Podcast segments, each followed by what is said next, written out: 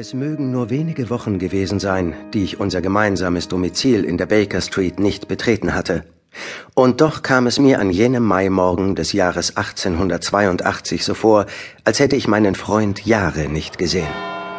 In den vergangenen Tagen hatte ich damit begonnen, mein durch die Kriegserfahrungen in Mitleidenschaft gezogenes Berufsleben wieder auf Vordermann zu bringen. So hatte ich leider nur selten die Zeit, mich an den Ermittlungen meines Freundes zu beteiligen. Manchmal las ich etwas über ihn in den Zeitungen, so wie bei der merkwürdigen Affäre um den blinden Jockey, die im Frühjahr London in seinen Grundfesten erschütterte. Wobei Holmes hierbei natürlich, wie immer, im Hintergrund blieb und die Lorbeeren den Herren Lestrade und Gregson vom Yard überließ. Im Geheimen ahnte ich aber natürlich, wie die Angelegenheit wirklich vonstatten gegangen sein musste. Als ich den Wohnraum betrat, fand ich den großen Detektiv in gereizter Stimmung vor. Er ist frei. Ich habe es doch gewusst. Dieser unfähige Stümper. Begrüßt man so seinen besten Freund? Bitte? Ach so, natürlich. Guten Morgen, Watson. Entschuldigen Sie, aber Gregson hat mal wieder alles falsch gemacht. Ich denke, Sie halten so große Stücke auf ihn.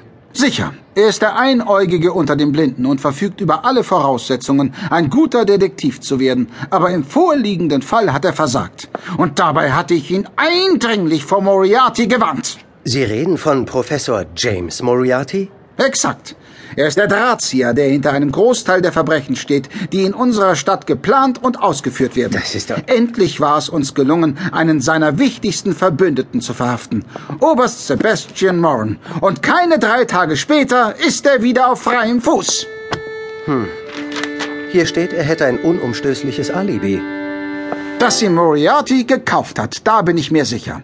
Aber genug davon, lieber Freund. Sie haben recht, ich war unhöflich zu Ihnen. Immerhin haben wir uns seit längerem nicht gesehen. Wie geht die Praxis? Gut. Im Grunde gar zu gut. Ich finde kaum noch Zeit für etwas anderes. Das heißt, Sie werden mich nicht bei einem kleinen Problem unterstützen können? Ich vermisse Ihre Hilfe wirklich.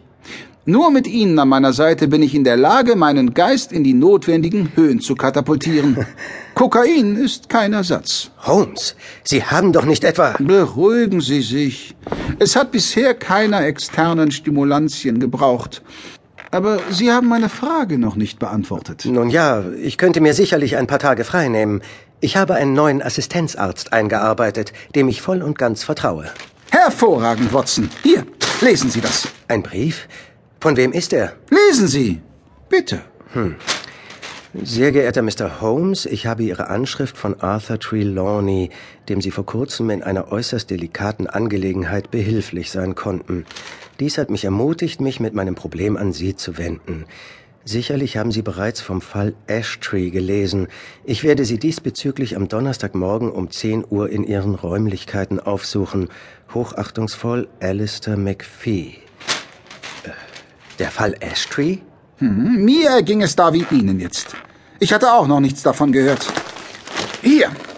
Ach, äh, bekannter Unternehmer vermisst. Seit über einer Woche fehlt von dem bekannten Londoner Spediteur Gordon Ashtree jede Spur.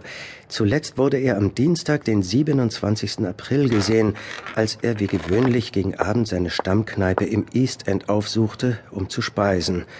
Anschließend verlor sich jede Spur. Tja, was hat dieser McPhee damit zu tun? Er wird es uns gleich höchst selbst erzählen. Da kommt er. Ah, ein Seemann, unverheiratet. Woran sehen Sie denn das? Watson, beobachten Sie. Wie oft habe ich Ihnen das schon gesagt? Also ich sehe nur einen hageren, im Tweed gekleideten Gentleman um die 40, der gerade aus einer Droschke steigt. Der ist doch nie im Leben Seemann. Ah, die Jacke, Watson. Das ist kein Tweed. So ein Stück bekommt man nicht mal in England. Es ist eine Matrosenjacke aus Indien, würde ich schätzen. Aber unverheiratet? Der ungepflegte Zustand. Und falsch geknöpft ist sie auch noch. Keine anständige Ehefrau würde ihren Gatten so aus dem Haus lassen. Na, vielleicht ist seine Frau bloß verreist. Ja. Ich bin gespannt, was er uns zum Verschwinden des Unternehmers zu berichten hat. Bisher gibt das Problem ja noch nicht allzu viel Anlass zur Hoffnung.